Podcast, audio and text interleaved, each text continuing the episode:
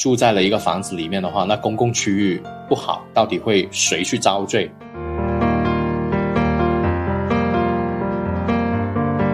哎，我已经买了八楼了呀，你叫我搬家，我搬什么家？这就是我的家呀。那不能搬，有没有其他办法可以去把它画一下呢？那我们现在是说一些能改掉的地方，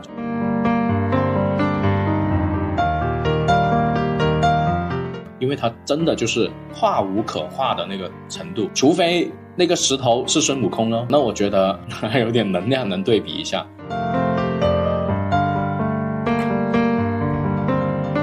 在听友群里面有一位听友，他提出了一个问题，他说如果遇到短时间内没有办法换工位、换住所，应该怎么样最大限度的去减少不利影响？我们今天呢将会针对这个问题，从居家风水、八字喜用神以及个人调理三个方面来做一期全方位的解答。由于内容太长，我们将会分为上下两集发布。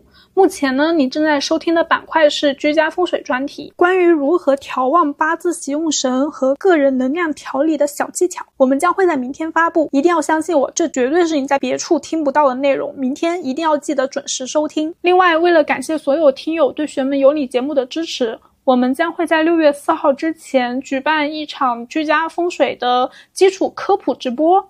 欢迎大家在节目简介中添加易曼的微信，报名参加本次活动哟。由于是专属福利，所以我们不设重播。希望有缘可以见到你。Hello，你好呀，欢迎收听《学门有你》，科学搞玄，这里是伊曼。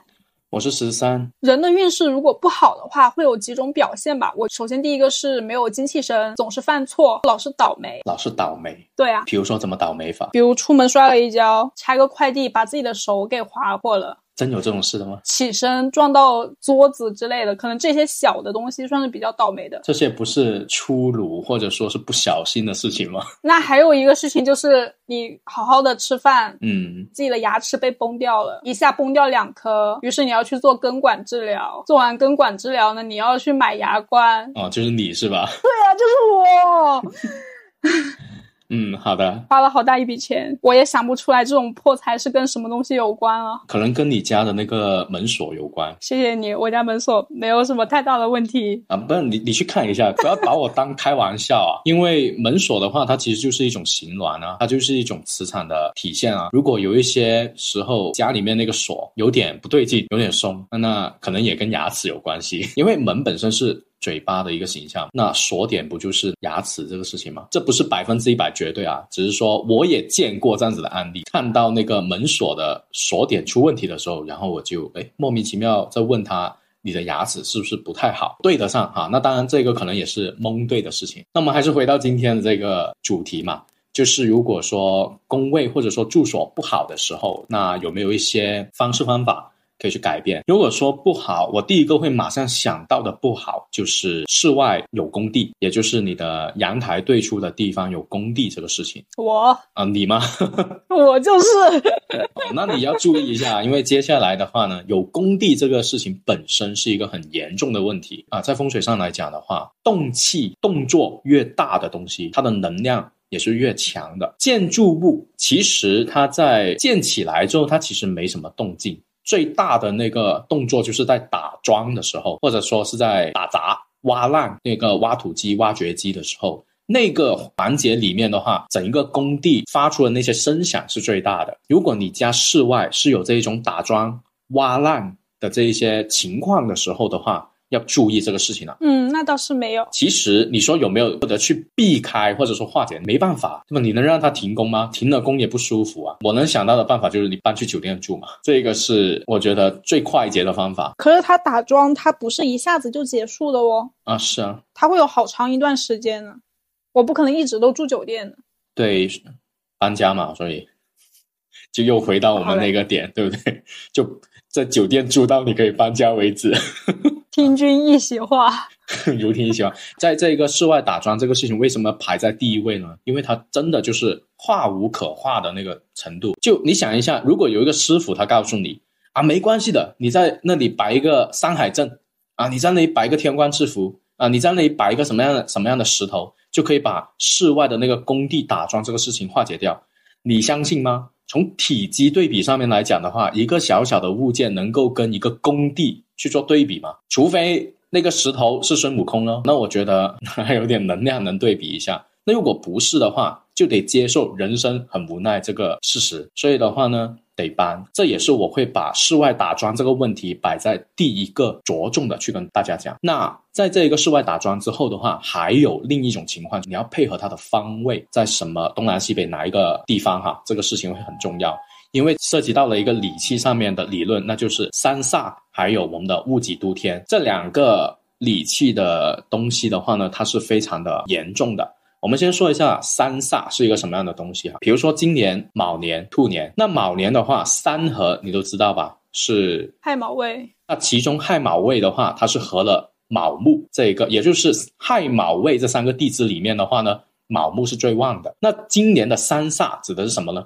就是冲了卯木的那个地支是什么？酉鸡啊，酉哪一个方位？酉是正西方。亥卯未，但凡是这三个地支的那个方位哈，他们都有一个三煞的克星，那就是有这个地方是犯了三煞的。如果在三煞位去动工的话，那就相当于是一把刀子捅进去了一个危险的地带，这是很严重的一种情况。正西方指的是房子的阳台对出去，直接用指南针就可以去对这个方位了，对不对？对啊，对啊。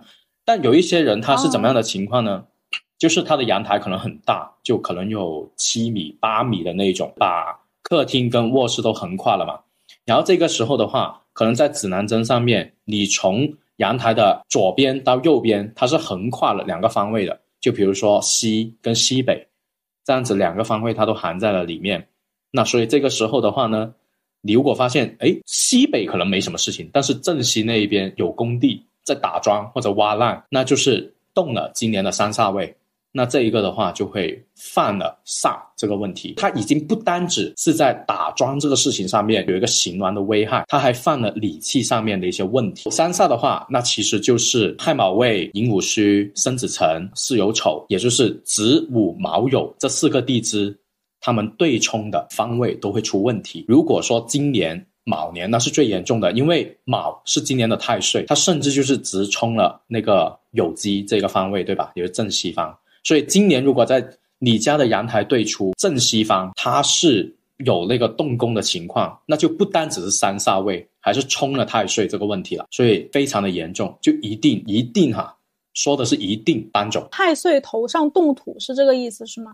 啊，太岁头上动土是你在卯，也是正东方去动土，啊，如果你冲太岁，也就是对冲的一个宫位，卯酉对冲嘛，啊，所以我们说的那个传统的那句话，太岁头上动土，指的就是你在流年的那个宫位里面去动土这个事情，但是今年不是哈，三煞位是在酉方，啊，那这一个是比较严重的问题。除了三煞位以外的话呢，第二个就是戊己都天。戊己都天也是一个比较严重的煞，它怎么样去推演出来这件事情的话啊，相信大家百度都可以百度得到，我就不在这里去浪费时间。你可以简单的说一下，给你一分钟的时间啊，不用，主要是我记不得。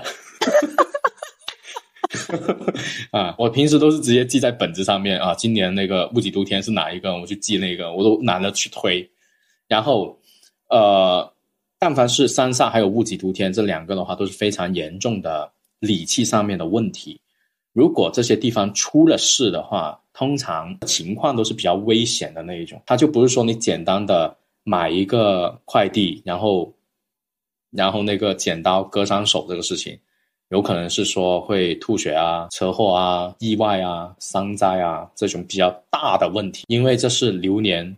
加太岁，加三煞，加各种各样的事情，再加上室外的那种很严重啊！这里要说的就是，光有理气其实没什么问题，最怕的就是那种打桩的问题。你刚刚讲的这个戊己都天煞，百度告诉我是戊己都天煞，二零二三年在东南方位，东南方是辰吗？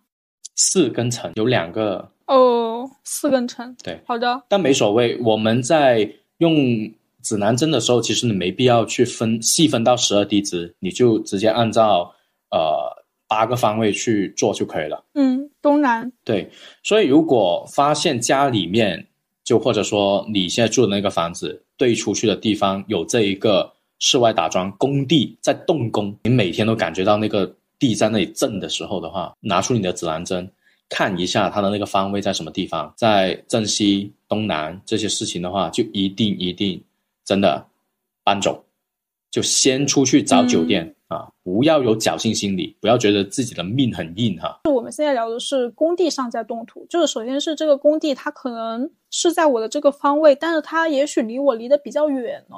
那它这个距离是要怎么去算呢？另外是不是我去动，是工地在动啊？我只是住在这儿都无所谓啊，因为就不管是谁动，你家的那个房子对出去的工地也是你看得到的地方啊。然后你刚才说到，那到底这个远近？怎么样去判断呢？其实很好说，就是你站在阳台看着那个地方，你看它每一次打下去的时候，你会不会感受得到震动？如果感受得到的话，那不用说了，那肯定跟你有关系了，对不对？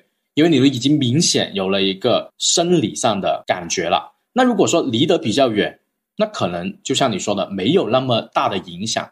但是呢？我一直抱有的一个观念就是，不要对你的人生抱有侥幸心态，就像你股市投资一样。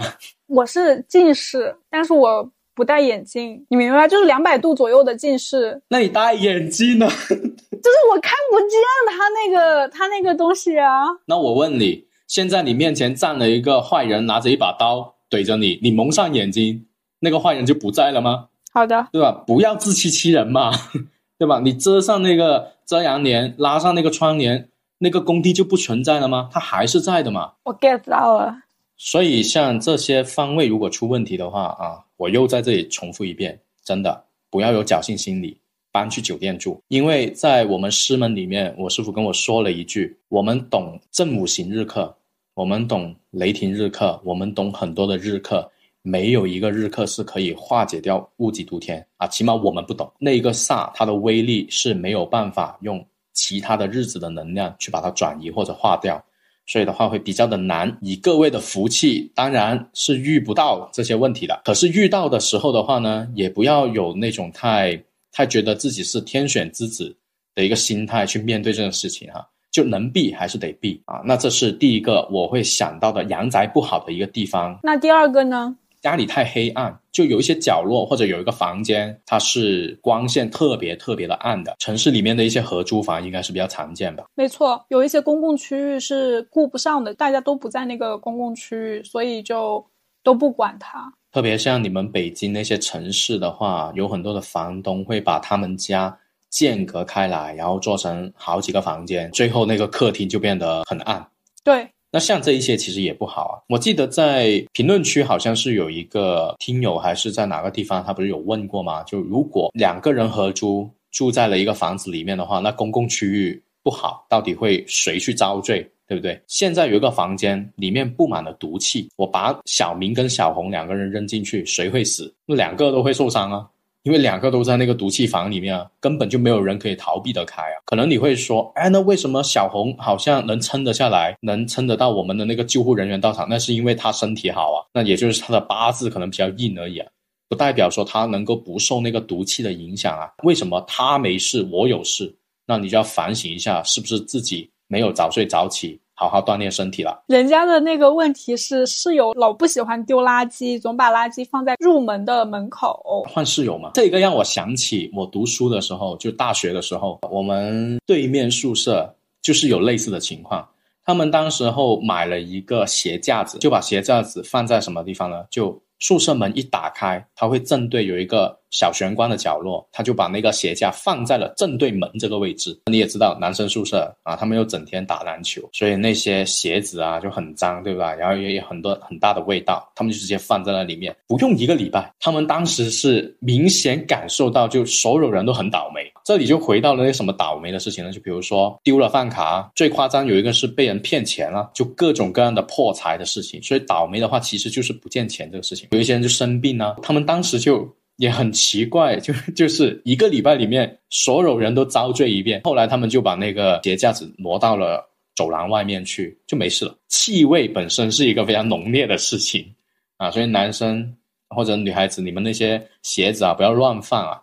啊，你们女生有很多鞋子的吗？现在不是那个听友的问题了，现在变成了我的问题了。我的室友也把他的鞋架放在了我们大门的入口。那你在那里放几颗樟脑丸嘛，把那个味道把它给掩盖掉啊，也就只能这样啊。那你换宿舍嘛？你能换呢？再等两个月啊，我马上走，立刻搬。对，就是如果真的遇到这种情况的话，我觉得这个是很好处理的嘛。但如果涉及到就像你这样子的情况，是合租的那个人他的东西。那先协商能不能放到其他地方去，不行，那我们自己想办法去买一些能够掩盖或者说空气清新这样子的事情摆在那里面，让这些不好的磁场把它消散掉。这里说的磁场，大家不要想的特别的高深，或者说特别的特别的奇妙，它其实就是一些代名词啦。比如说鞋子，它会散发出一些不好的气味，那这个就是不好的磁场啊。那个人他可能浑身几天没洗澡，散发浓烈的体汗，那这些也是不好的磁场。我们只是一个统称的名词。我又想到了那个，我一定要说，男生一定要洗澡，真的，尤其是年纪稍稍大一点点还喜欢喝酒的男生，哇塞，我真的是受不了那种。一坐下来，宿醉的老男人的味道，疯掉了。男子气概的味道，臭男人。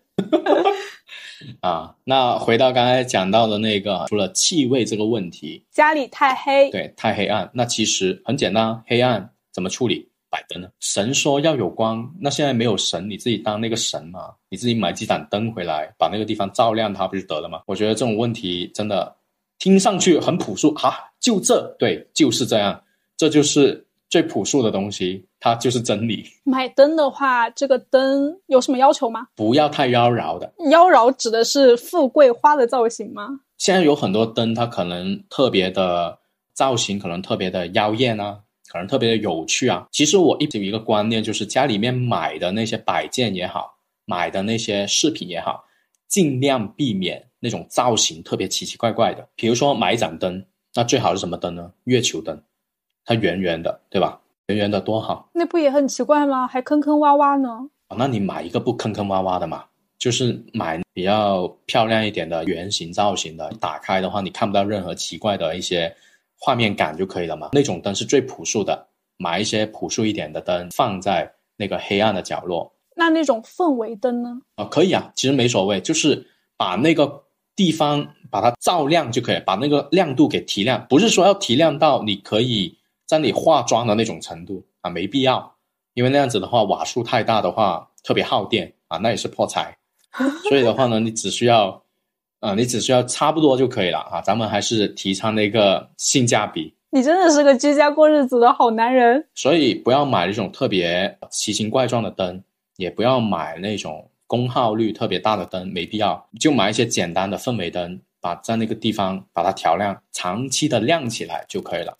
啊，这种东西的话其实很好解决。呃，黑暗的话也跟我刚才就无意间提到的那个像鞋子的那些气味的事情也一样，对吧？如果你发现家里面像卫生间长期潮湿，它一定会有一种腐朽的味道。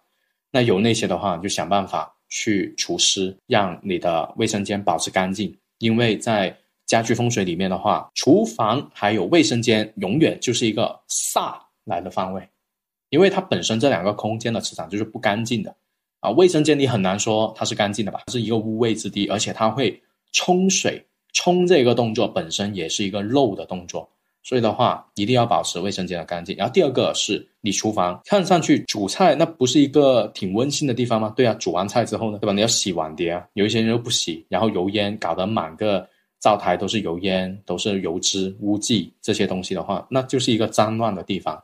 所以这些都是要去清理、处理干净的。这些是家里面可能会影响你的那些运势的地方啊。我能想到的这几个都是比较重要的。厨房不搞卫生会有很多蟑螂，所以最好的办法就是点外卖。那你又破财了！你点外卖有你自己做饭来的省钱啊，而且还健康呢。你点外卖你也不养生。有啊，一个人的外卖其实跟一个人的开灶的那个成本差不多吧。不哦，可能在你们那边不是，不是，这是两个概念。我觉得一个是经济成本上，你买十块钱的菜，一个人的话，我觉得可以吃一天呢。当然了，看你个人的情况，像女生的话是可以的。还有另外一个就是外卖的话，其实真的不太健康，因为有很多料理包啊、预制菜啊这一些，所以还是建议自己弄。好了，不用跟我讲这个了。一个月没有回过家的人，谈什么煮菜这个问题嘛？啊，回到我们这个话题里面哈。刚才我们提到的就是室外有一个打桩的问题，这是非常严重的。第二个的话，就是家里面的一些气味不好的时候，光线太暗淡的时候，都需要去处理掉它们的。最后一个我能想到的不好，也是一个故事，就是老杨局。还记得老杨局这个概念吗？你住的那个房子四周围都有房子把你给包围住，而且这种四周围包围住你的话是又高又大的那种。如果你住的那个房子像一个小孩子一样，周围的那个房子都像大人一样把你。浓浓的包围住的话，那这种是不太好的一种格局。那像是这种老洋局的话，那怎么样去把它处理掉啊？不要以为是说只会出现在城中村，城中村那种的话是典型之中典型的老洋局，就是那已经是很严重了。风水局它其实是有一个弹性的空间，要不要一下子就推到了那个经典的 那个程度？那在商品楼里面的话，老洋局是一个什么样的体现呢？其实就是住在八楼以下的。如果你那个小区楼宇之间的那个间距会比较的窄，那么住在八楼以下的话，它通常都看不到阳光的。前面就是一栋大大的楼，然后它就会把你的阳光给挡住。其实这一些也是一个变相的老洋局，它只是可能说在能量上没有像城中村握手楼那么的严重。但是不妨碍我们去论它是一个压迫的老杨。握手楼里面的那些老杨局的话，我只能说还是那句话，搬走，因为住在那些地方是没出头的。嗯，不知道你们为什么要留在那里？如果贪图便宜的话，就一辈子都改不了命。那我们现在是说一些能改掉的地方。哎，我已经买了八楼了呀，你叫我搬家，我搬什么家？这就是我的家呀。那不能搬，有没有其他办法可以去把它化一下呢？有一个不算是办法的办法，那就是在家里面装新风系统。我们可能要先用科学的形式去讲一下风水这个事情啊。不是我认识你，我现在甚至会怀疑你在植入广告，你是要卖货吗？没有没有没有。呃，我们说阳宅家居的话，有两件事情，有两个元素是最关键的，那就是光还有气。收光还有收气，对一个房子来讲是特别重要。收光指的就是通透嘛，你要采光好，你家里面要明亮。然后收气指的就是你家里面要有通风，对吧？要是空气循环的特别的好。好，那我们来想一下，采光不好的空间，它为什么采光不好？因为室外有很多的遮挡物，所以导致了空气没有办法流通。这其实是一个环境上面很好理解的一个逻辑吧？那为什么？不通风、不透气、采光不好的地方，它就风水不好呢？因为家里面有甲醛啊，你的家里面有那些奇奇怪怪的二氧化碳啊，或者是 TVOC 啊这样子的一些气体，长时间吸入的话，那不就是对你的身体造成影响吗？可能你们会说啊，没有，我这个家都住了五六年了。怎么还可能有？怎么还可能有那些东西呢？你不呼吸啊？你每天晚上呼吸会不会排出二氧化碳？第二个的话就是你炒菜煮饭的时候有没有油烟？那些就是有机物啊。那些东西长期吸入的话，就会对你的身体、对你的人体造成伤害。甲醛的话，你家里面的墙、油漆，还有你的天花吊顶，所有的东西它都会慢慢的去释放。如果你买的是那些家具质量不好的话，它里面用的胶水多，也会长时间。去冒出那些甲醛味道，最最容易判断的就是你家的那个衣柜，长期关注之后，你再把它一打开，是不是有浓烈的味道出来，对吧？那一些就是不好的物质啊，那些就是 TVOC 啊。我们都不说客厅，不说整个房子了，就你的卧室通风效果不好，你人一天有一半的时间睡在那里面，长时间之后，在你休息的过程当中，有多少这些有机物进入你的体内啊？那这一些有机物进入你体内之后，其实会干嘛呢？就是我们说的精神不振啊，然后你会觉得气闷，然后整一个人不舒畅、胸闷，对吧？有很多人去逛那个建材商场的时候，都会有明显的这种头昏脑胀的问题。为什么？不是因为里面的家具多，甲醛不是甲醛多。建材商场里面之所以会出现这种问题的话，第一个是老商场他们的通风效果不好，第二个的话呢，他们经常搞活动，会印刷那些单页。那些布置的单页是那些单页上面有那种油漆的味道，而那一些就会造成你整一个人头晕晕，整一个人觉得哇憋屈憋屈。同样的，其实你家里面也一样会有这种情况。那这个就是老阳局它会带来的影响。你家外面因为有很多建筑物挡住了你的光线，没有光线你就没有办法。第一个杀菌潮湿来了吧？嗯。第二个，因为有遮挡物，所以空气不流通。空气不流通之后的话，可能你会觉得说，我家里面没有释放有害物体的呀。但是家里面你只要是生活在里面，你本身就是一个毒气源，你本身就会释放二氧化碳，所以这些久而久之就会对你的身体造成伤害。那这个就是老杨局它会出的问题。你这个新风系统现在还来得及装吗？新风系统的话，它是需要在毛坯的时候跟水电一起改造。的时候就要去装的，还没有房以及即将想要装修的业主是有福气的，可以把这个东西安排上。那像我这种没有这种条件的怎么办？所以我就要说嘛，相信科学。现在有一叫做有一种叫做壁挂式新风机，就是你要相信商家想赚钱的欲望。既然精装房那么普遍，我就要弄一个不需要在水电改造的时候就可以做的做了新风系统啊。然后呢，我知道有很多听友听到这里的话，都会觉得好贵啊，太麻烦了。哎，没问题，那我就教你一个特别简单的新风系统。打开你的窗户，然后呢，把一个风扇对准家里面吹，这就是新风系统。可以，可以，可以，可以，可以。真的，我没有开玩笑，我没有开玩笑。因为所谓的新风系统，它其实就是通过一些机器、机器的装置。去达到你家里面一个很好的呃空气进来，空气出去啊，像是新风系统里面的话，它的那个术语就是双向新风系统嘛，就有一个进气口，有一个排气口啊。那如果你真的觉得说啊，那我没那个经济实力，也没那个东西去搞啊，对吧？而且我租房，我为什么要给房东搞这个玩意？那不现实啊！我花十，对啊我花几万块钱去给房东搞这个，所以的话呢？啊，如果是面临这种情况，那你就可以打开你的你家的那个窗户，然后就放一个风扇在那里啊。记住哈，风扇不要朝外吹，朝外吹是把你家的把你家的气体往外吹，你要朝里吹，相当于是把外面的那个空气吹进来啊。然后你要开两个开两个窗户，你不要只开一个，开一个就是光进来不出去啊。那同样也是没什么没什么效果的哈。所以这就是最简单的新风系统。那像空气净化器这一种呢？空气净化器可以，但是你想一下，我们的那个概念是说，你要让室内的空气有流通。空气净化器它只是净化你这个东西，对吧？它只是把你家里面的那个气体把它净化掉，或者说把它减弱、削弱掉。它不是说让你跟室外有一个流通啊，这是最本质的区别。就像是。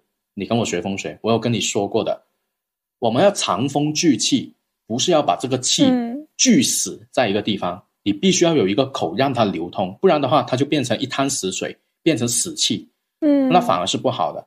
一定要有一个流通，就有进有出，只不过出的那个地方，我们要把它收窄，就让它流得慢一点啊，要把它留在我们怀里的时间更长，但是你总得要让它出去，不然的话，你只会。自己变成那股死气，那其实也是不好。你讲这样的话，真的好像个渣男啊！为什么？就是我迟早都会失去你，但是我可以让你在我的怀里的时间更长一点。整天想这些奇奇怪怪的东西。我冷静一下，就是关于这个问题，我们家里面如果说你想让家里面的风水出现问题的时候。最大限度去减少那个不利影响的话，今天我就已经把最核心的真谛告诉给各位了，就是收光跟收气两个事情。怎么样让你家里面变得明亮？第二个，怎么样让你家里面的那个气流通起来？就是这么简单啊！所以各位听友们已经学会风水了啊，你们已经可以不用再去什么学习什么东西了，你就已经可以完全把自己家里面弄得很好了。因为在风水上其实有很多的摆件。比如说什么催桃花、催财运、保平安的这一些配饰，你有一些什么推荐的吗？我们可以说保平安的。保平安这几天啊，也不是这几天了，就是我前两个月不是刚换了房子吗？然后我家那个房子的话，就是正对那个电梯口，就门口入户门正对电梯口。你跟我说不要挑这样的房子，你自己挑了这样的房子。那人是要有取舍的呀。我有一个好的外局，OK，你选了你的财源滚滚，对我选了我的财源滚滚，然后面临那个入户门这样子的情况，我有我有自己的解决办法，那我就可以认为可以去把它解决掉的话，就能能不在意啊啊！当你的知识越多，你能面对的情况越多，那你自然你的可以选择的余地就越大。牛掰牛掰，来讲出你的解决办法。也很简单，就是如果遇到了这一种电梯口的闸门，它正对了大门，你能说一下这个不好的原理原因是什么吗？那个电梯口是会开闭合的嘛，所以开闭合的时候，你就会像是在老虎口下的小猫咪，对，你就会被这个煞气给冲到。对，因为我们的电梯它本身就是那种一开一合，一开一合。首先哈，它还是一种形峦上的问题。这种开闭合的状态本身就是一个动气。第二个，每次电梯口在关的时候，它是不是两个门都会碰在一起，都会发出声响？嗯，对，真煞。这里面是形峦的那个状态、形状出现了一个煞，声音也是出现了一个煞，所以我们才会说电梯口不要正对家的大门啊，入户门，因为阳宅三要，门主灶，门是很关键的。那这个时候，你家的门面对的这样子的一个电梯口的话，就是口舌是非、打架斗殴这种事情出意外的。那如果面临面临这种情况的话呢，最好的办法就是干嘛呢？在你家的那个大门的上方，或者说是门的那个正中央那里偏上一点的位置，去挂一个天官赐福的牌匾，啊，这个淘宝有的卖，很便宜。对哦，天官赐福的一个牌匾就可以了。然后，当然还是那句话。最好开过光啊，没有开光怎么办啊？去道观用香灰抹一抹，抹一下它也可以啊。那这一个是最便捷的一个处理的方法。然后挂上去之后的话呢，基本上就可以把这个事情给一部分的化解掉哈，不能说完全的解释掉。像我这一个现在住这个房子的话，其实我跟我舍友一起住在里面，面临的这种情况，我们两个也没有办法化解掉。但是幸好我们的工作本身是需要出差去跟。代理商沟通要去跟客户谈价格砍价，那其实也是一部分的应了这个事情。口舌是非，对，讨价还价，然后口舌是非这种事情其实是有应到的，所以这个当时在我看来就不是一个特别严重的事情，所以我就会选择这个房子。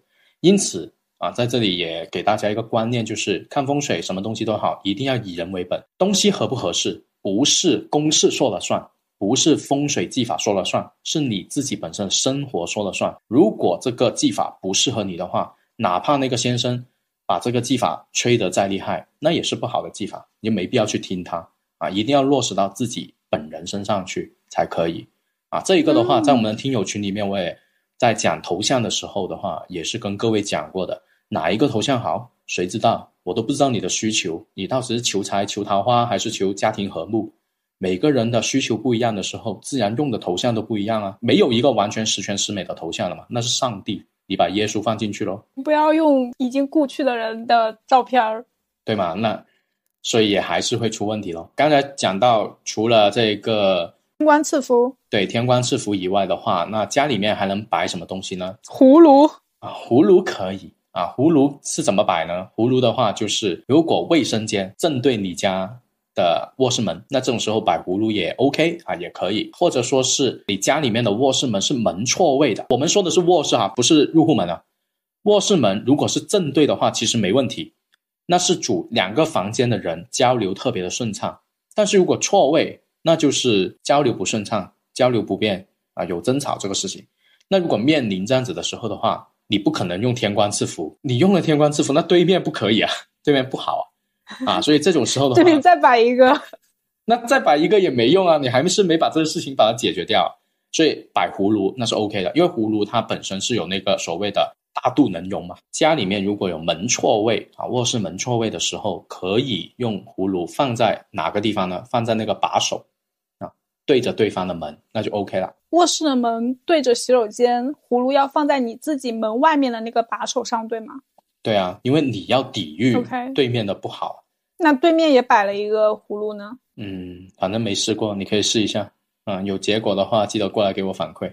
谢谢你。刚才说到，其实家里面不管摆什么东西，最重要的一个点就是你不要摆那些奇形怪状的。现在有一些朋友啊，他们很喜欢去收藏一些木雕，就那种造型，一看上去你就会觉得，你只能用两个词来形容，就狰狞，对吧？就那种木雕，就看上去我就觉得很不舒服。是因为他们那些枯藤啊，或者是他们的一些造型是带戾气的、比较锋利的，那这些其实都不太好啊。这些是要去避免不要摆的。如果你发现你家的老爸啊，或者你家的长辈在他们的房子里面啊，很自豪的跟你说：“哎，你看我买了一个什么什么样的摆件啊，这个石头很漂亮。你一看这个石头的形状奇形怪状的那种，这里凸一点，那里凸一点，甚至有一些起尖角的。那像这种石头的话，你就千万要把它给撤掉。你想一下，房子如果是一个人。”你现在个人的身体里面放了一个奇形奇形怪状的石头，那相当于人体里面出现了什么东西？物质结石。对啊，肿瘤、肿瘤、结石、癌细胞，这些都会发生。这就是一个形峦上的解读，所以一定要去避免它。所以不管你们要摆什么催财的物件都好，一定一定要去避免这一个不好的形状。如果有个先生他告诉你，哎，你把这个买回家里面去摆吧，哈，这个。玩意它能量特别的强，它能旺你，然后那可能你摆一个礼拜 OK 啊，没问题啊。摆一个礼拜之后，那个旺到手之后，那个财到手之后的话，记得把它给撤掉。今天看到一个例子，姐姐去去看她老公跟外面的女人有没有断绝关系，因为那个她老公的八字的桃花是非常多的，就很难断嘛。完了，那个师傅就给了他一对金鸡，让他把这对金鸡给请回家里面去摆着。摆到某一个位置上，就可以斩断她老公的桃花。你知道是什么原理吗？可能是希望那只鸡把那个把那些桃花给做走，是吗？夺走，夺走，把它吃掉。这样吗？我不知道啊，每个每个师傅的技法不一样啊，我只能以我的想法去去弄啊。而且你想一下，鸡本身它有可能是跟地支有关系。那如果对方的桃花，或者说对方的那个八字里面，他桃花旺的那个刚好是卯呢？哦，对不对？冲掉了，那把他的八字里面的那个桃花给冲掉。为什么一个人的八字桃花会会很旺？肯定就是因为有子午卯酉嘛。子午卯酉为四四败之地，如果地支里面充满了这四个字，或者说有三个，那这种人的话，一辈子都桃花非常的旺。所以你放一只鸡在那里，把那个卯给冲掉，然后那个卯可能还是对方的那个桃花位，那不就刚刚好了吗？对吧？咸池所在的那个地方哦，学到了，学到了。有可能哈，不敢说百分之一百。听友可能也学到了。好的，啊，所以在家里面摆的一些东西，因为我个人来讲的话呢，其实不太希望各位听友抱有一种不劳而获的心态啊，以为说摆了一个物来讲的话呢，其实。不太希望各位听友抱有一种不劳而获的心态啊，以为说摆了一个物件，你就可以什么化煞转运这个事情，就我们还是那个观念嘛。你摆了一个摆件，它的体积能有多大？你一个房子有多大？你一个人每天要面临多少的人？就一个小小的摆件，它能给你的人生带来多大的帮助？这种事情，你用质量守恒定律去想一想，就知道了。啊，当然我不排斥，我也不是说否认哈，摆件在某些时候是有用的，但前提是得有那个基础，你得有那个客观的条件，而不是靠它来达到你的目标，这叫不劳而获啊，所以不太好。所以呢，啊，我只能告诉各位一些去避煞的摆件，我不会告诉大家一些催旺的摆件，因为那一个是，因为那一个是付费的咨询 啊，这些事情啊。所以也不要有这种心态啦，我们还是那句话啊，就好好工作，努力生活啊，才是最重要的啊。那这个就是在家居风水上面回答我们那个听友的一个问题，就是怎么样去最大限度的减少不利的影响。